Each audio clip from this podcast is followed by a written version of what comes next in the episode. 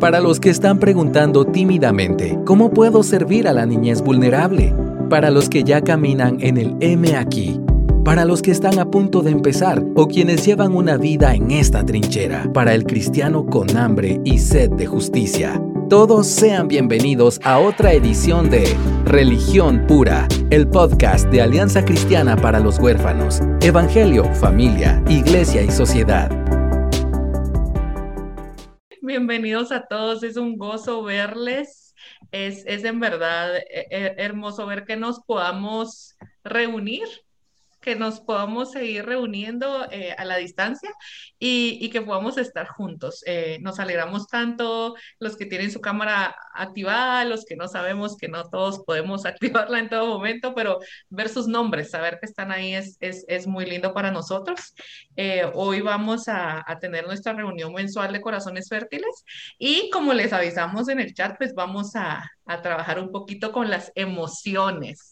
Entonces, el, el, tema nace de un corazón que, que, de corazones que necesitan aprender para poder enseñar, ¿verdad? Toda esa premisa de no podemos llevar a nuestros niños a un lugar donde nosotros no hemos llegado, ¿verdad? Tenemos que poder nosotros eh, entender, conocer nuestras emociones para poder acompañar a, a, nuestros chicos eh, y para que todo el proceso sea, sea menos eh, desordenado, diría yo, o sea, menos loco para los chicos. Ya hay muchísimas cosas que están pasando alrededor de nosotros como para que a eso le agreguemos el, el no poder ni siquiera nombrar tal vez nuestras emociones. Entonces, antes de empezar, vamos a orar, vamos a entregarle esta reunión al Señor. Eh, voy, a, voy a abrir en oración y después ya vamos a entrar de, de lleno al tema. Señor, te agradecemos por tus bondades, te agradecemos por tu fidelidad, por tu misericordia, te agradecemos porque estamos juntos, porque tú conoces nuestros corazones y en medio de todo son corazones que anhelan conocerte más, son corazones que anhelan eh, servirte por las razones correctas, son corazones que anhelan amar como tú nos has amado. Te pedimos que, que, lo que vamos a platicar hoy, lo que vamos a compartir hoy, las preguntas que van a ver hoy, que todo, Señor, em, apunte a ti, que todo, Señor, sea em, lo que tú quieres que nosotros aprendamos y que todo lo que aprendamos eh, nos haga maravillarnos más de ti, nos haga amarte más y nos haga anhelar más eh, reflejarte a ti. Gracias por este tiempo juntos y te lo entregamos, Señor, en el nombre de Jesús. Amén. Amén. Amén. Entonces vamos a, empezar. Yo, yo, sé que en el chat no sé quiénes pudieron imprimirlo, pero como dijimos, algunos lo tienen impreso, otros lo tienen en su dispositivo, eh, otros lo pueden tener en la compu de las emociones. Eh, es un recurso maravilloso que, que hizo Aisha, esos talentos que el Señor da. Es, es, maravilloso. A mí no me lo dio, no me dio el diseño todavía, no me lo ha dado, tal vez lo puedo desarrollar, pero me encantan esos recursos que son tan amigables, incluso para nosotros. O sea, yo sé que es para niños, pero yo lo veo y yo puedo pensar en que debería detenerme todos los días y, y escudriñar esas situaciones en las que no, no, no, no volví hacia el Señor, sino que volví hacia adentro y dije, yo puedo y, reaccioné y reaccioné mal, ¿verdad? Entonces, tengan eso a la mano, vamos a hablar un poquito antes de, usarlo, pero vamos a hablar un poquito antes para poder usarlo. Pero la idea eh, principal es que podamos eh, platicar un poco de las emociones.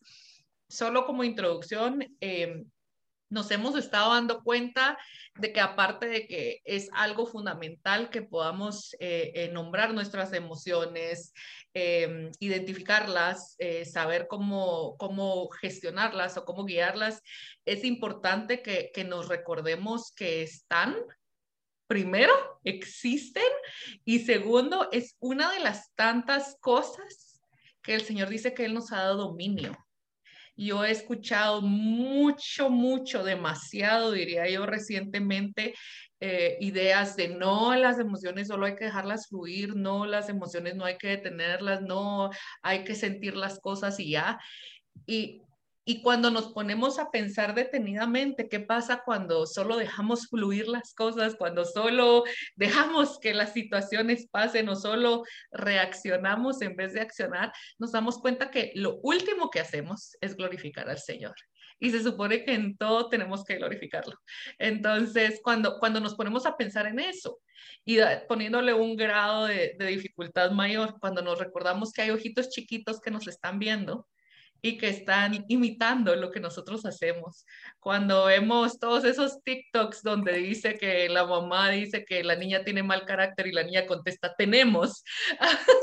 Cuando vemos todas esas cosas, nos damos cuenta, sí, no es, no es solo señalarnos, sino, Señor, tú me has dado las herramientas.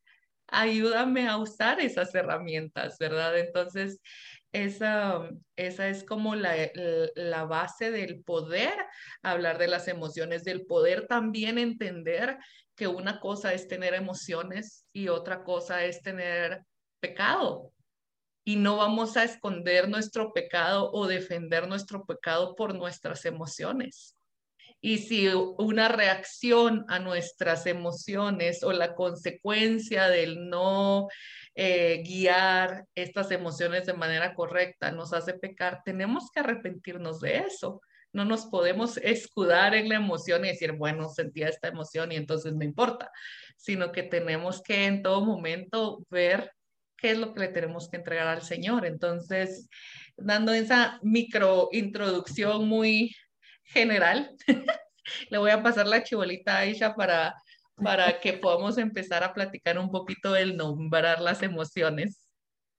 Ok, bueno, la verdad es que eh, es bueno que pongamos una base y decir, ok, no estamos aquí para nada más darle rienda suelta a nuestra emoción, como dijo Julia, y saber que sí, hay un estándar de comportamiento para los cristianos, pero que todo proviene como fruto de el famoso fruto del espíritu, ¿verdad?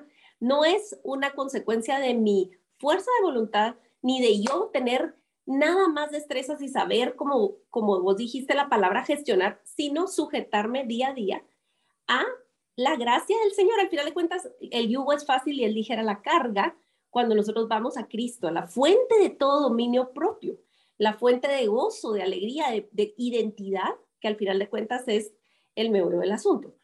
Entonces, miren, vamos a enfocarnos entonces en emociones. Desde que nosotros nacemos, nacemos con personalidad y nacemos con emociones. Algunos bebés son mucho más fogosos que otros en su personalidad y desde que nacen entonces pegan gritos, ¿verdad? Para pedir comida, para pedir que lo tapen, para pedir atención, son gritos. Y hay bebés que son sutiles y se, mueven, se, se chupan su manita y, son así más suaves su, manera de, su presencia y de, comunicarse. Eso no es algo que alguien le enseñó. Los bebés nacen con personalidad. Cuando vemos los cuadros, digamos, ya más complicados, donde ha habido trauma o negligencia o etcétera, etcétera, pues entonces es otro factor. Pero vamos a ir a lo básico. Y lo primero que tenemos que aprender a hacer es a nombrar las emociones. Eso sería, si ustedes están tomando nota, el número uno, nombrar las emociones. Muchos de nosotros fuimos criados de una manera en que se nos em, quitaba la voz y no necesariamente porque ustedes son niños que crecieron institucionalizados, fue que perdieron su voz. Hay adultos que no saben cómo comunicar lo que están sintiendo, que no saben decir, siento frustración, necesito apartarme un momento. O si me abruma la tristeza, necesito llorar, o sea, está bien llorar. ¿Por qué? Porque desde que son chiquititos, primero no le dan lenguaje. Todos los que tienen el privilegio de tener nenes pequeños ahora, hagan el ejercicio de que sus palabras cuenten, que sus palabras valgan. Ejercicios tan sencillos como, hola, buenos días, mi amor, ¿cómo estás? Voy a, a ahora alzarte y lo alzas.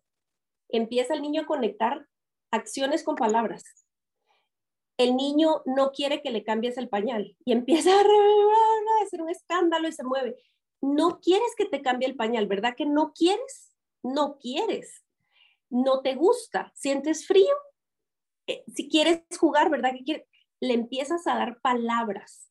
Se lastima un dedo, no le dices, ya, ya, ya, ya pasó, ya pasó, no es para tanto. Un buen amigo contó una anécdota que a mí me fascina y se las voy a pasar. Y tal vez se volvió un dicho de corazones fértiles también. Cuando la mamá de una nena le decía, no, no, ya pasó, y, ella, y entonces no, no, no, mira, ya todo está bien, la nena respondía, sí pasó, mamá, sí pasó. Como quien dice, espérate, no me ignores que a mí me está doliendo, o me asusté o lo que sea. Sí pasó, sí pasó. Entonces no digamos, ya pasó, ya pasó, cállate. No, vamos a decir, ay, mi amor, te golpeaste tu dedo, ¿verdad? Ay, mira, vaya, vamos a ver, vamos a ver qué te pasó. Bueno, vamos a echar pomadita, lo que es. Le va a dar un, eh, eh, una tranquilidad saber que está visto y oído y le estás dando palabras para comunicar. Cuando nuestros niños ya llegaron después, ya llegaron con, con, con esa laguna quizás de lenguaje, es aún más importante retroceder en los pasos, porque oigan mamás y papás del corazón, de acogimiento, de adopción, mentoreo. Em, a veces, de verdad, y, y nos, nosotros lo repetimos constantemente, pero hay que hacerlo. No siempre la edad cronológica del niño va a corresponder con su madurez emocional o su desarrollo social y sus habilidades lingüísticas. No tiene nada de malo que ustedes retrocedan y vuelvan a lo básico y por eso ponemos a la disposición este tipo de herramientas, que por cierto lo pueden descargar en ach.gt. En, en el área de recursos, ahí está, descargable gratuito. Este yo lo diseñé específicamente para días o momentos de crisis. Hay una mamá tan linda que me dice, pero mira, solo hay caritas así como tristes y afligidas y eso hace un buen día. Bueno, pues gracias a Dios, pero no he hecho un diario para buenos días. Esto es, lo hice por necesidad propia, para mis, propias, para mis propios hijos. Y yo solo tengo adolescentes y me ha servido aún.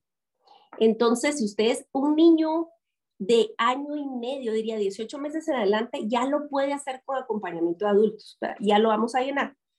Pero ¿por qué vamos a, hacer esto hasta que sean adolescentes? Incluso yo les diría, vamos a hacer el ejercicio con ustedes hoy. O sea, ustedes y yo vamos a llenar el diario para una crisis reciente que ustedes hayan tenido.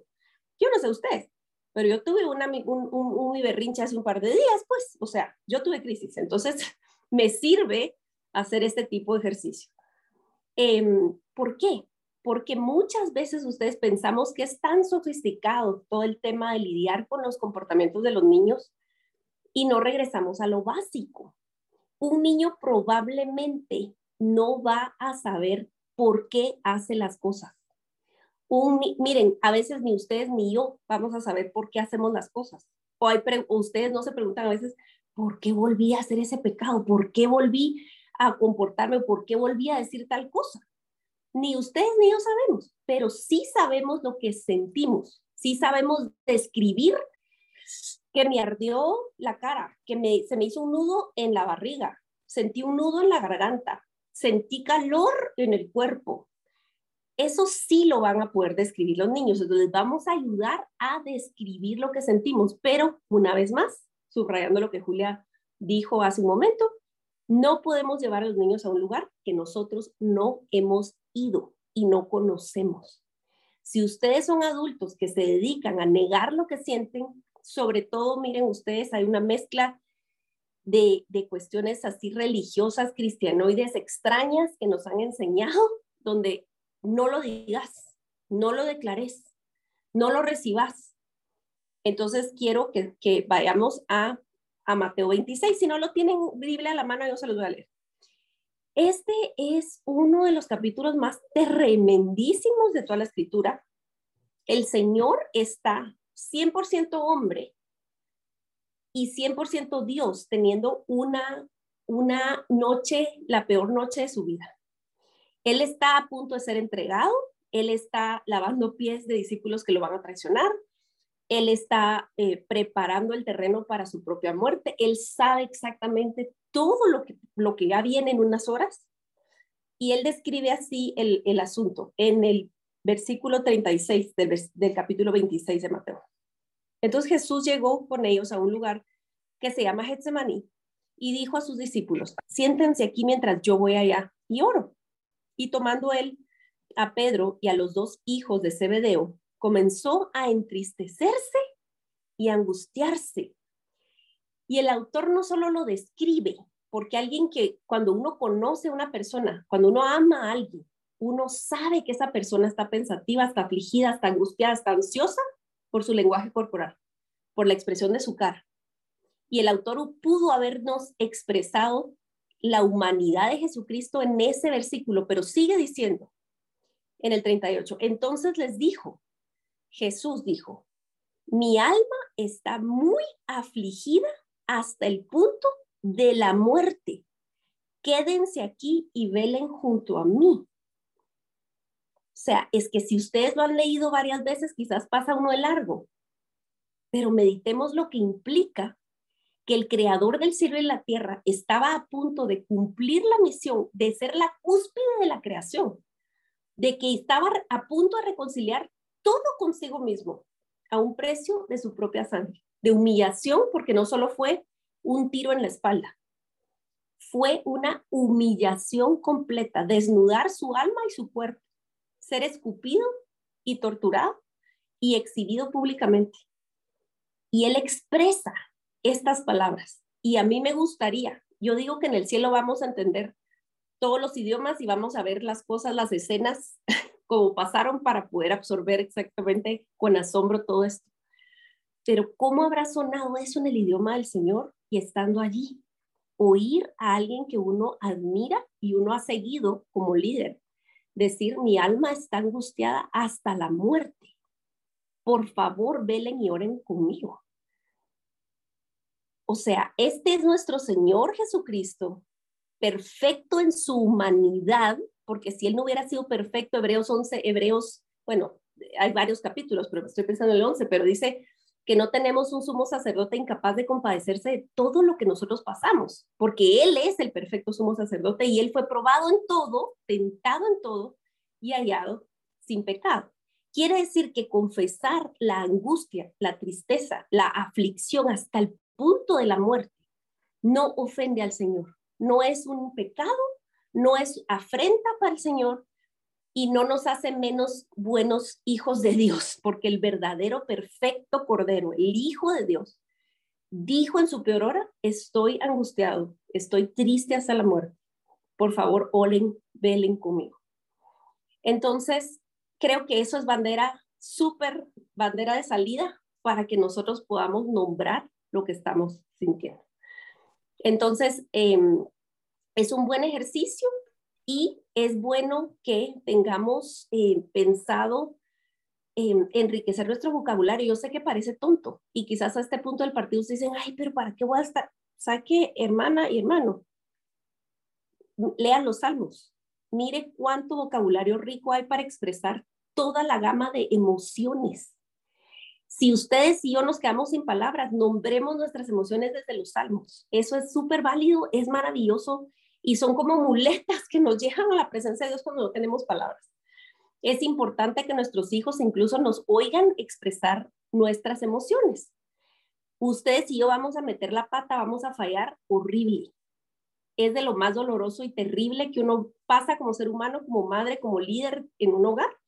Regresar y decir, ay, qué terrible situación, qué horrible. Ojalá pudiera borrar eso en la mente de mi hijo o de mi hija. ¿Qué podemos hacer con eso? Ir y pedir perdón y expresar y nombrar la emoción, mi amor. Yo te pido perdón y me arrepiento porque fue, no estuvo bien que yo me sintiera abrumada o agotada o exasperada porque fui egoísta y yo no quería que tú me interrumpieras si es mi egoísmo, perdóname. No se está excusando, no está diciendo, bueno, sí, perdóname que, te, que reaccioné así o te jaloneé o te, o te grité, pero es que tú, eso no es pedir perdón, pero ese es otro tema. No, vamos a escribir nuestras emociones con las palabras correctas. Entonces pidamos prestadas palabras y nombremos nuestras emociones porque no es pecado. Sí, sí, y creo que una de las cosas que me, que me gusta mucho de, bueno, yo, yo también había pensado ese pasaje de Mateo, pero una de las cosas que me gusta mucho de, de esta hojita es que son emociones básicas. A mí cuando, cuando compartiste este recurso, yo lo imprimí y lo vi y lo anoté porque para mí es más fácil ir escribiendo cosas y así. Yo decía, es básico, son emociones básicas. Si no tengo todas esas emociones, eh, las palabras muy elocuentes, rebuscadas y todo eso, si no tengo a la mano el poder sentarme y, decir voy a leer los salmos y voy a ver, voy a ver a cuál de todas estas pertenece lo que estoy sintiendo ahorita, porque tal vez estoy sintiendo un montón de cosas dentro, pero lo que es realmente es miedo. Y entonces voy a decir, tengo miedo este, me siento abrumado, me siento ansiosa, o me siento, pero es por miedo. O tal vez me siento abrumada y me siento ansiosa, pero es por enojo. O sea, pero, pero ¿qué, ¿qué es lo que está pasando? ¿Cuál de estas? Por supuesto, podemos ampliar muchísimo más pero el, poder ver eso, porque eso nos va a ayudar incluso más a acompañar, porque tenemos, así como tenemos que nombrar, después tenemos que acompañar. ¿Qué pasa con la emoción? Bueno, yo ya entendí eh, qué estoy sintiendo, em, si, si quiero ir un paso más allá, yo voy a ver qué es lo que se esconde detrás de lo que estoy sintiendo. Tú ahorita diste un ejemplo excelente, fue mi egoísmo.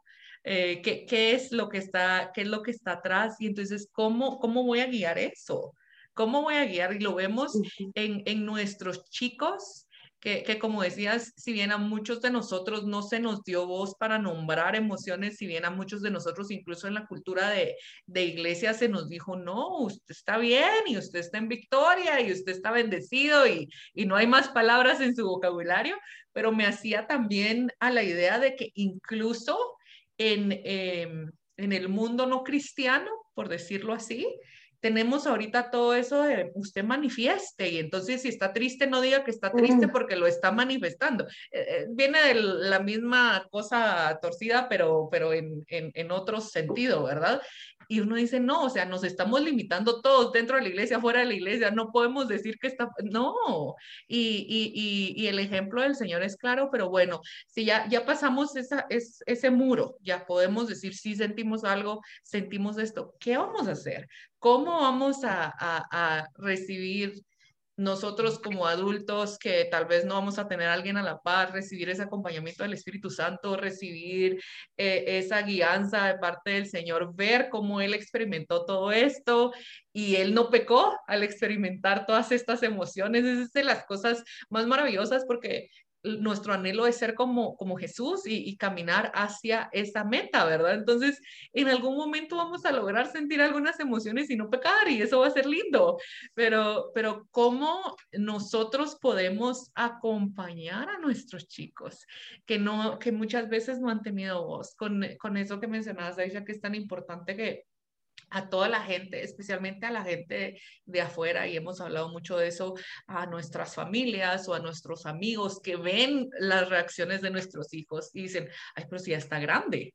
y es así como, eh, sí. sí, ya ella está grande de edad, sí, pero igual todos tenemos eh, diferentes situaciones. Entonces, ¿cómo acompañarlos?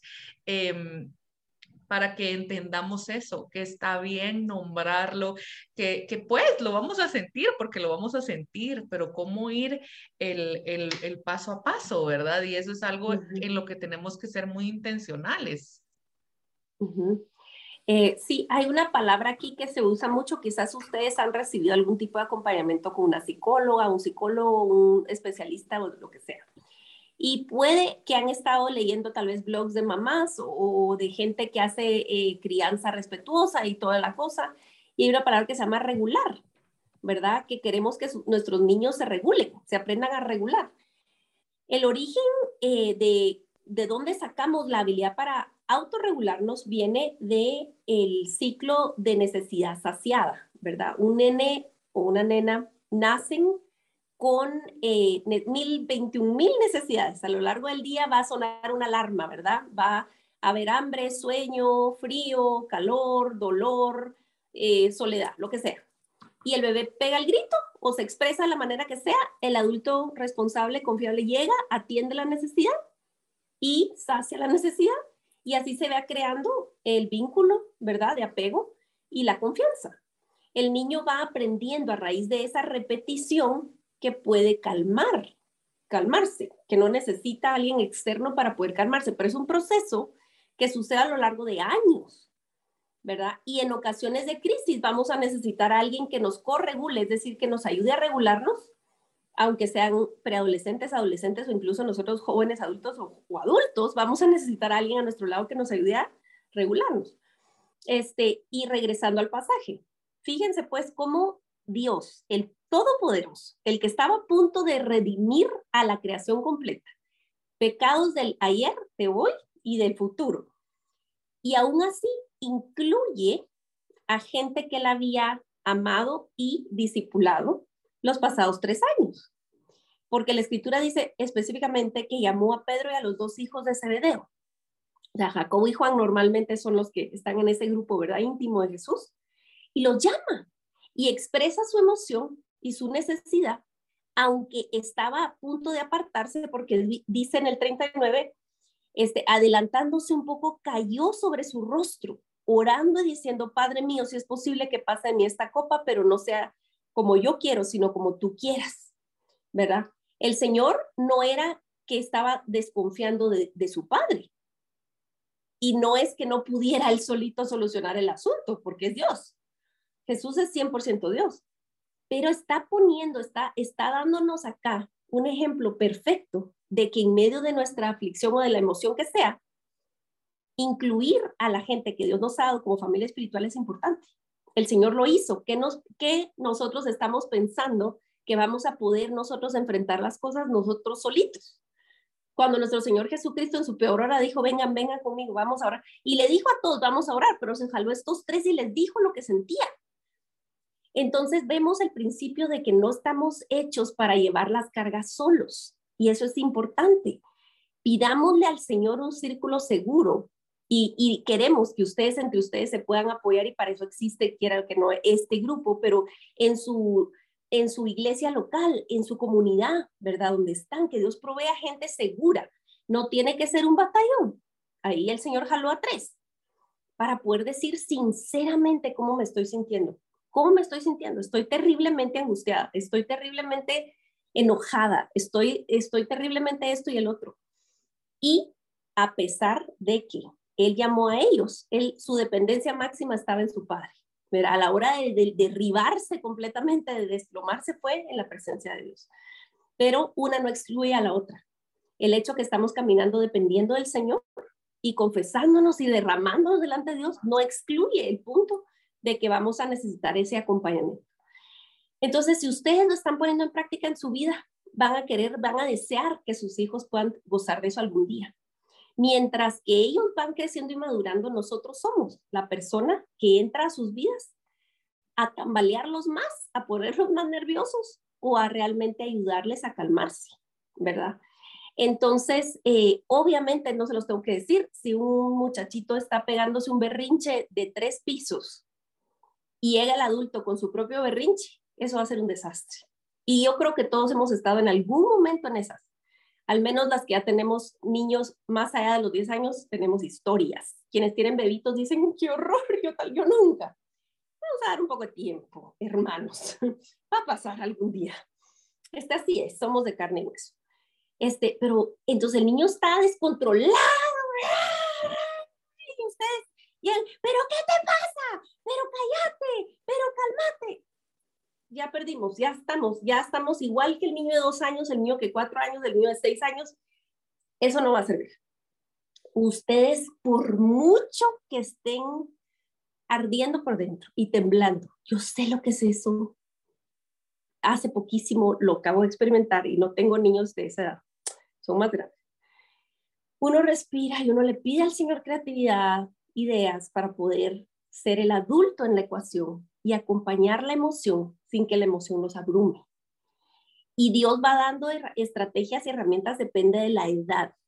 Aquí, así como un pincelazo así rapidísimo y generalísimo, les puedo decir que cuando los niños este, están de, de los primeros años, ¿verdad? De año y medio a tres años o cuatro años y son como pequeños, uh, personitas de, de, las cavernas que todavía están medio así con el lenguaje y, y somatan y pintan la pared y etcétera.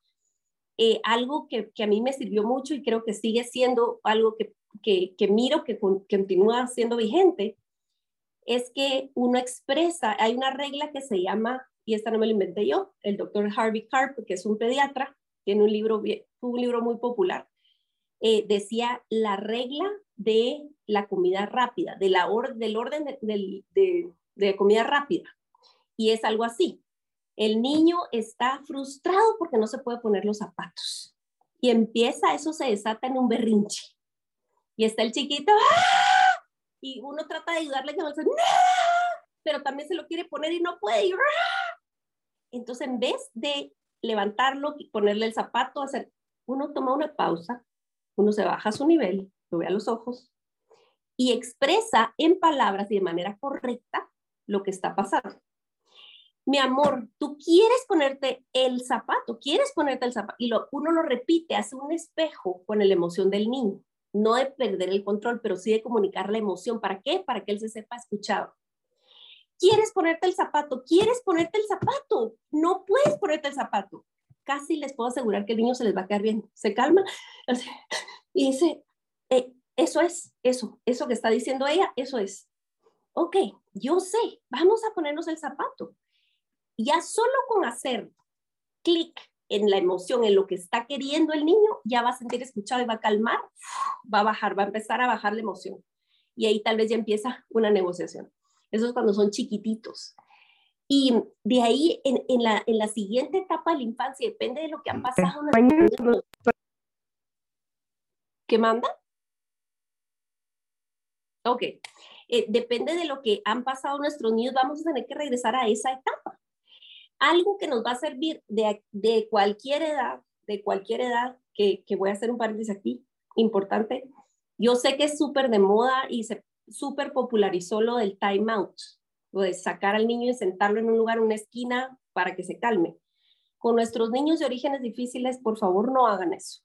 No es time out, es time in. ¿Ok? No te vas a sentar solito en una esquina cuando algo se sale de control yo voy a estar contigo hasta que te calmes. Yo voy a hacer la parte calmada. Ahora, hermana, hermano, si usted está perdiendo el control y va a ser peor, pues entonces contrólese y regresa cuando está controlado. Usted necesita time out.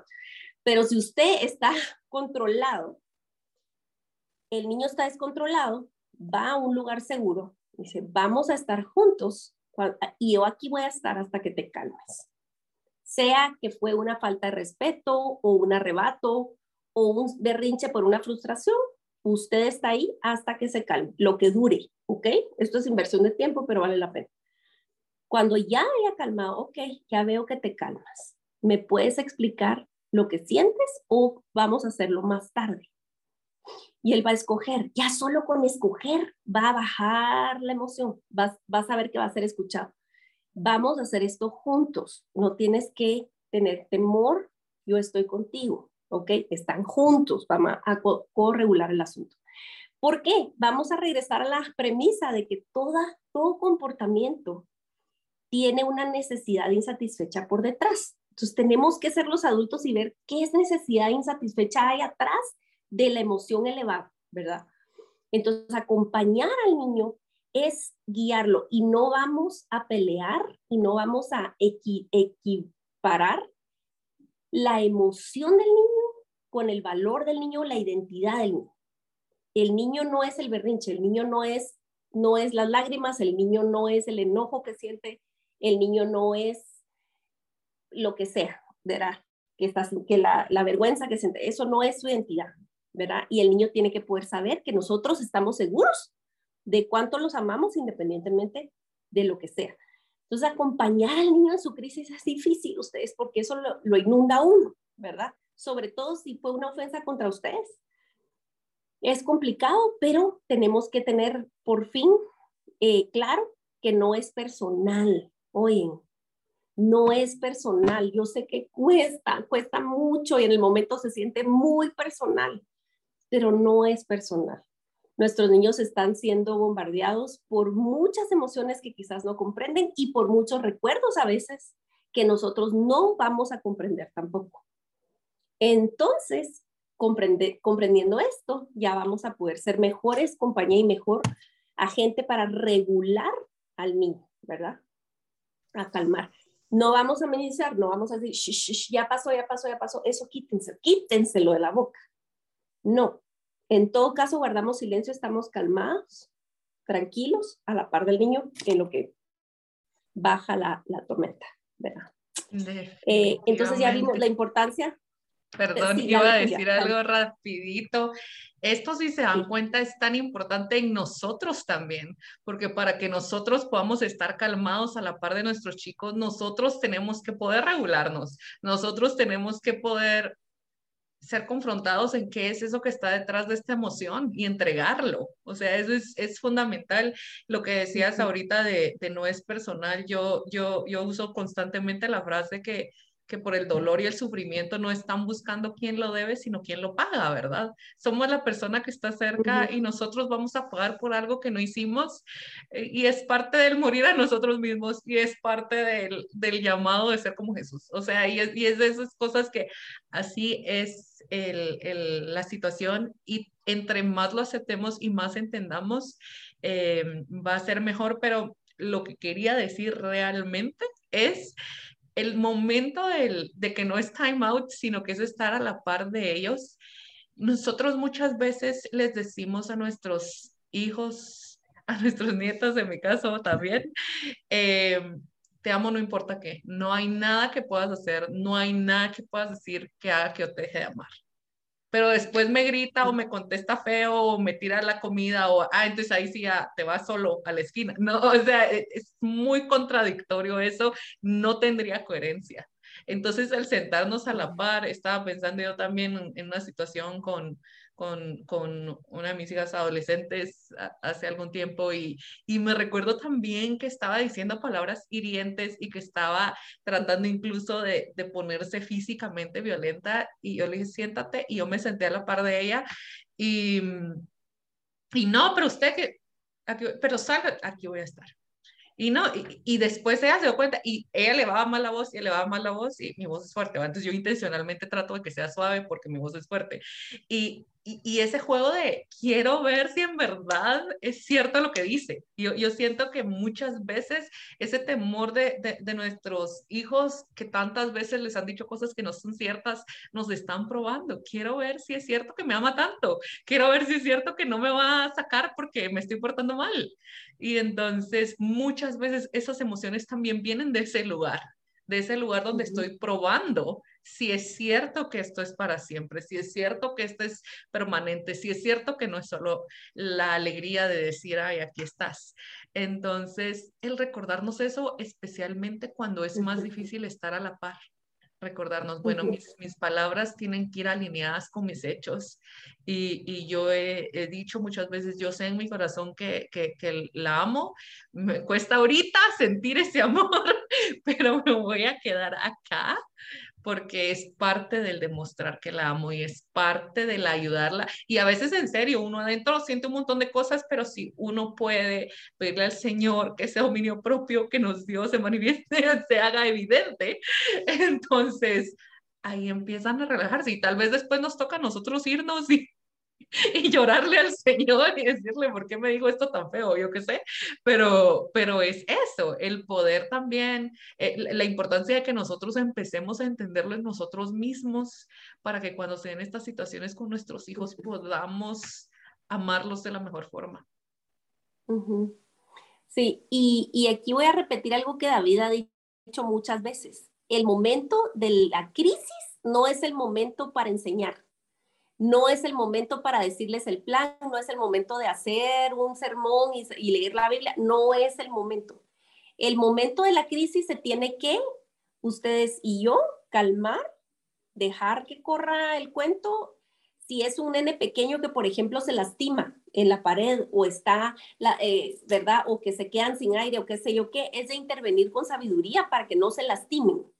Incluso preadolescentes, adolescentes, si tienen que de alguna manera sujetar o, estar en un lugar donde no se van a hacer daño, por supuesto que van a intervenir, pero no es el momento de dar un speech, o sea, no es el momento de ninguna manera. El cerebro está totalmente a rojo y no va a procesar ninguno de nuestros hormonas. Y eso cuesta comprender y sobre todo les digo con adolescentes, eso es así.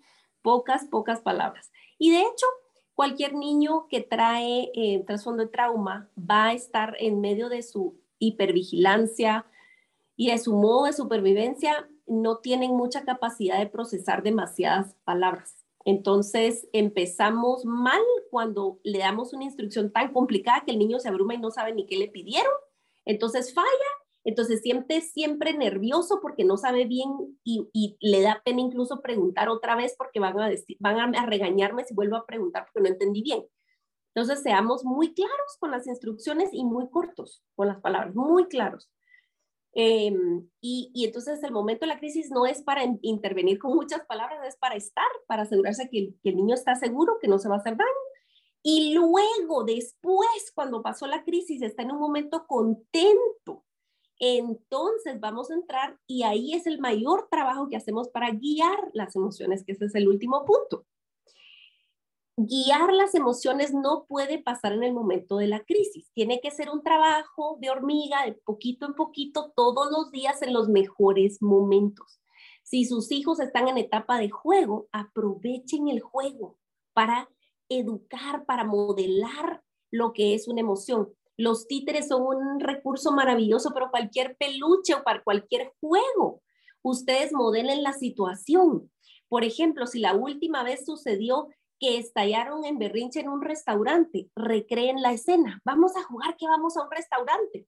Y recrean la escena y actúan de manera correcta y el niño puede procesar la información y decir, hmm, créanme o no, eso va a ir fijando el conocimiento en sus cabezas y tienen un precedente y una preparación para guiar esa emoción, ¿verdad? Eh, una vez más, sabemos que hay una necesidad detrás de una reacción muy emocional y recuerdo el ejemplo de un niño. Julia, yo sé que leímos juntas lo de mm, aquel libro de Creados para Conectar y había un ejemplo de una mamá que estaba en el parque con un nene y oyó el sonido, yo creo que era de un tráiler o era un pito de una, no sé si era una ambulancia o algo.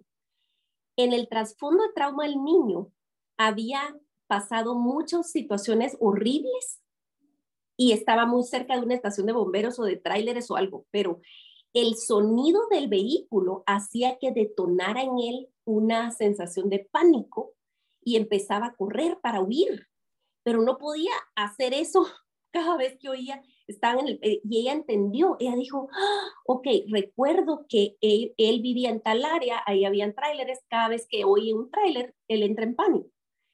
Y en vez de decirle, no corras y que no sé qué, lo hizo mejor que mucho de lo que yo hice cuando tuve a mis hijas. Y, y entonces le dijo, la próxima vez que quieras correr, me agarras de la mano y corremos juntos, le dijo. Y entonces esa fue la solución. No le dijo, no corras. No le dijo, eso está mal. No, vamos a correr juntos. Entonces el niño sabía que tenía una alera y empezó a, corregularse, ¿verdad? Porque la mamá supo, ok, él necesita sentir que puede hacer algo al respecto y no le va a pasar nada.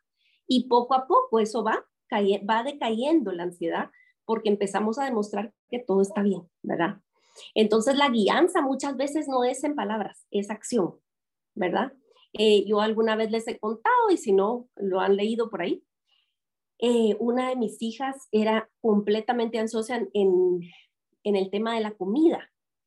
Y ella estaba todo el tiempo pendiente de, si iba a haber comida donde íbamos a ir. Y, yo conseguí un patito que tenía en la barriga un zipper y un compartimiento secreto. Y entonces yo le metí ahí unas galletas, un yogur lo que fuera, cerrábamos el zipper del patito, andaba con el patito para todos lados. Y entonces, en vez de que, de que fuera un asunto, ¿verdad?, de comportamiento que escalara, le di algo para que ella tuviera seguridad y esa ansiedad bajara, ¿verdad?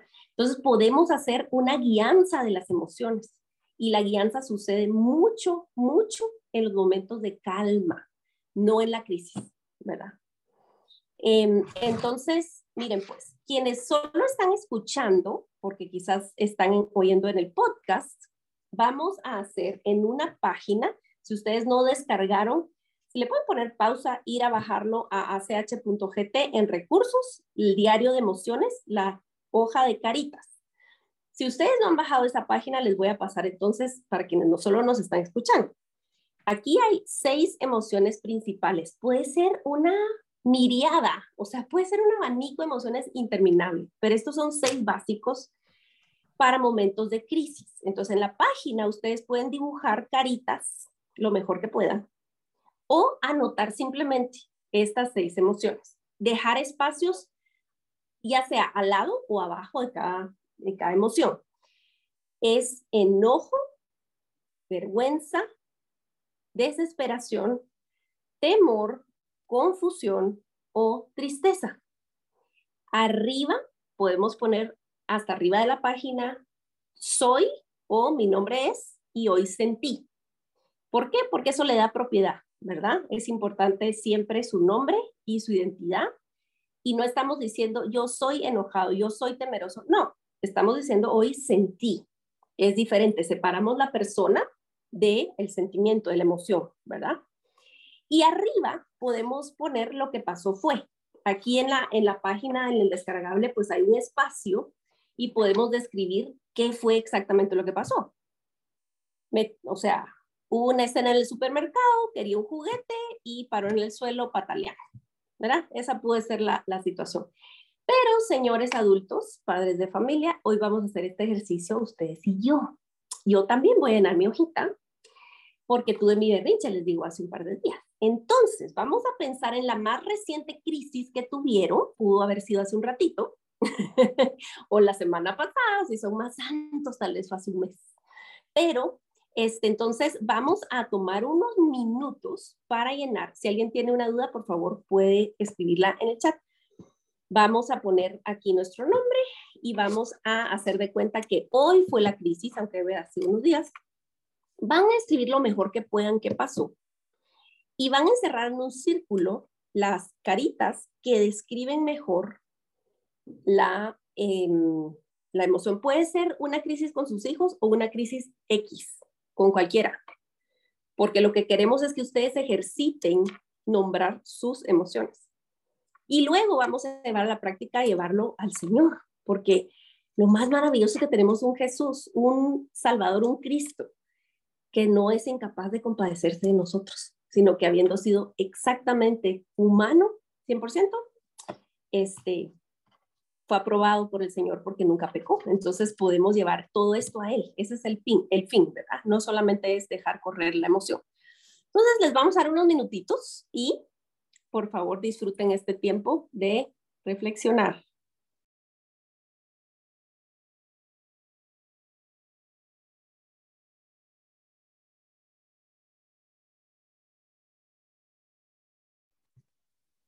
¿Cómo van? Tal vez estuvo bien fácil la crisis y entonces ya identificaron rapidísimo, ¿verdad? Ya cuando nos toca em, explicar un poco más profundamente, em, puede ser más tiempo. Si nosotros nos tomamos la tarea de escribir a la par, ¿por qué estoy pensando que fue temor? ¿Por qué sentí, o sea, sentí temor? ¿Por qué? Y eso ya nos va a tomar un poco más de tiempo, pero como adultos estamos llamados a reflexionar y entregarle al Señor eso, ¿verdad? Em, con el niño puede ser un ejercicio muy simple solamente de encerrar y nombrar. Y no vamos a dar una lección, solo decir, ok, tú sentiste en ese momento, wow, temor, vergüenza, confusión, tristeza, ok, muy bien. Ah, mi hijo, qué montón de emociones, ¿sí? Gracias por decírmelo. Y podemos orar, ¿verdad? Entonces, em, a ver, no sé si alguien quiere compartir. Eh, no me tiene que describir su crisis, no tiene que describir su situación. Simplemente si les ayudó o les, eh, se les hizo difícil identificar emoción o incluso pueden anotar otra emoción, porque son seis nada más acá básicas. Puede ser un montón de otras emociones, ¿verdad? Me causó un poco de, interés porque estaba yo poniendo varias y después me di cuenta que alguien había preguntado en el chat, pero ya habías respondido si se puede usar más de una emoción. Usualmente hay... Somos seres complejos. tengo una amiga aquí. Eh, ok, podcast, si solo están haciendo en audio, se están perdiendo aquí mi muñeca, alegría. Ok, esta me la regaló David porque soy fan de la película. Si ustedes vieron intensamente de Pixar, se las recomiendo. Esos tipos saben hacer su tarea en cuanto a ilustrar lo que está, situaciones complejas emocionalmente complejas. Pero la película básicamente em, nos muestra el interior de una nenita preadolescente y cómo adentro la, digamos, la protagonista obvia era alegría, ¿verdad? Y ella pensaba que todo tenía que estar bien y eso significaba que la que tenía que predominar era ella, era alegría. No puede haber tristeza, no puede haber enojo, no puede haber frustración, porque eso no sirve. O sea, tiene que ser bolitas de mi color toda la vida, o sea, tiene que ser alegría, ¿verdad? Pero, spoiler, spoiler, pero vale la pena, mírenla, por favor. Eh, eh, el final de la película, o sea, cómo la niña logra reconectar con sus papás, cómo la niña logra solucionar un asunto de crisis, es cuando alegría y tristeza, que me falta la otra muñequita, unen fuerzas y se dan cuenta de que estando juntas y al final de cuentas vemos, porque gráficamente lo representan como pelotitas y las pelotitas eran solo de un color cuando la niña era más chiquita y luego se vuelve más complicado el asunto. Pero entonces al final de la película vemos pelotitas llenas de muchos colores que representaban todas las emociones. Que predomina una o la otra, pues sí. Pero al final de cuentas la experiencia humana nos exige reconocer las emociones que nos invaden que nunca van a ser blanco y negro. Siempre es complejo. Pero este ejercicio ustedes, sobre todo en, asuntos de crisis y, y de verdad, acostúmbrense porque si esto nos va a ayudar a tener palabras para ir delante del Señor, eso va a ser un beneficio para su hogar y para todo lo que ustedes toquen. No nos acostumbremos a barrerlo abajo de la alfombra. Ya va a pasar, sí, ya pasó, ya pasó. No, es hasta la próxima crisis. Y eso va, va siendo un problema más grande.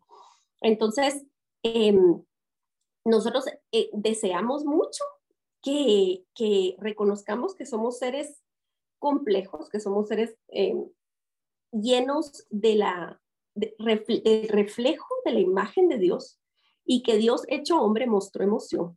Y no solo hecho hombre, toda la escritura está llena de emoción. Los salmos están llenos de emociones y no hay condenación en sentir las emociones, pero tenemos que acompañar, tenemos que guiar la emoción y finalmente soltarlo, ir delante del Señor y quisiera orar por nosotros hoy, si Julia me permite este, terminar en oración. Esta sección vamos a dejar de grabar después de la oración y luego podemos continuar para platicar y hablar un poco más y si quieren platicamos de ciertas situaciones puntuales en sus hogares, ¿verdad? Entonces oremos, ¿qué tal? Llevamos este, nuestro diario de oración, ustedes pueden orar puntualmente por lo que ustedes identificaron en su crisis que están analizando en esta página y les invito a llenar con más detalle aquí a la par de los círculos que encerraron. Aquí no les voy a dar chivo de, de mi crisis, pero aquí están mis círculos también encerrados. Señor, nosotros hoy te damos gracias porque tu maravilloso diseño, el que nosotros alabamos tan frecuentemente, Señor, eh, desde el Salmo 139, que somos mm, una obra maravillosa, una Em, admirable obra de tus manos, Señor. Incluye emociones y nosotros te queremos hoy eh, reconocer tu grandiosa idea de hacernos complejos y de hacernos seres que sentimos. Señor, gracias por dejar en tu palabra evidencias claras de cómo tú nombrabas tus emociones, las sentías con plenitud, las compartías y las entregabas a tu Padre. Gracias porque en tu peor hora tú supiste a quién correr. Y gracias porque tus alegrías, Señor, también las gozaste bien gozadas. Señor, ayúdanos a usar recursos como este de manera sabia, de manera humilde, eh, pues para tu gloria. Señor, ayúdanos porque nosotros, Señor, estamos guiando vidas y, y fallamos tan frecuentemente, Señor, pero nosotros queremos hoy entregarte Señor, desde nuestro diario, en el mío. Señor, yo reconozco que actué en esa situación en base a mi temor, em, en base a mi vergüenza y que sentí confusión y tristeza, Señor, y eso se me mezcló con, em, Señor, eh, tanto que, que mi reacción no fue la correcta. Y yo te pido perdón y te pido, Señor Jesús, que uses, uses mi debilidad para hacerte fuerte y que pueda yo, Señor, con em, humildad reconocer también em, la ofensa y enmendar. Gracias porque no se, no se, Señor, no, no dependemos de nuestra fuerza de voluntad o nuestra astucia o nuestras destrezas, sino, Señor, finalmente es el fruto de tu espíritu. Señor, que nosotros podamos vivir pegaditos a ti para que así como hay la promesa del Salmo 1, Señor, que seremos como árboles plantados junto a corrientes de agua. Que así, Señor, podamos disfrutarte al punto de dar fruto y que brote, Señor, dentro de todo ese fruto el dominio propio. Señor, que podamos llegar a una madurez en la cual no solo sintamos una paz y un gozo, Señor, constante, sino que nosotros podamos transmitir eso, empezando, Señor, en nuestro hogar. En el nombre de Cristo Jesús, te damos gracias por este día, Señor. Y ayúdanos. Gracias porque podemos descansar en la persona de Jesucristo, quien fue perfecto en todo y hallado sin pecado y, no, no nos juzga, sino más bien se compadece de nosotros en nuestra debilidad. En ese nombre precioso oramos, Señor. Amén y amén. Porque la religión pura y sin mancha delante de nuestro Dios y Padre es esta, visitar a los huérfanos y a las viudas en sus aflicciones y guardarse sin mancha del mundo. Muchas gracias por acompañarnos en otro episodio de Religión Pura. Síguenos en nuestras redes como Alianza Cristiana para los Huérfanos.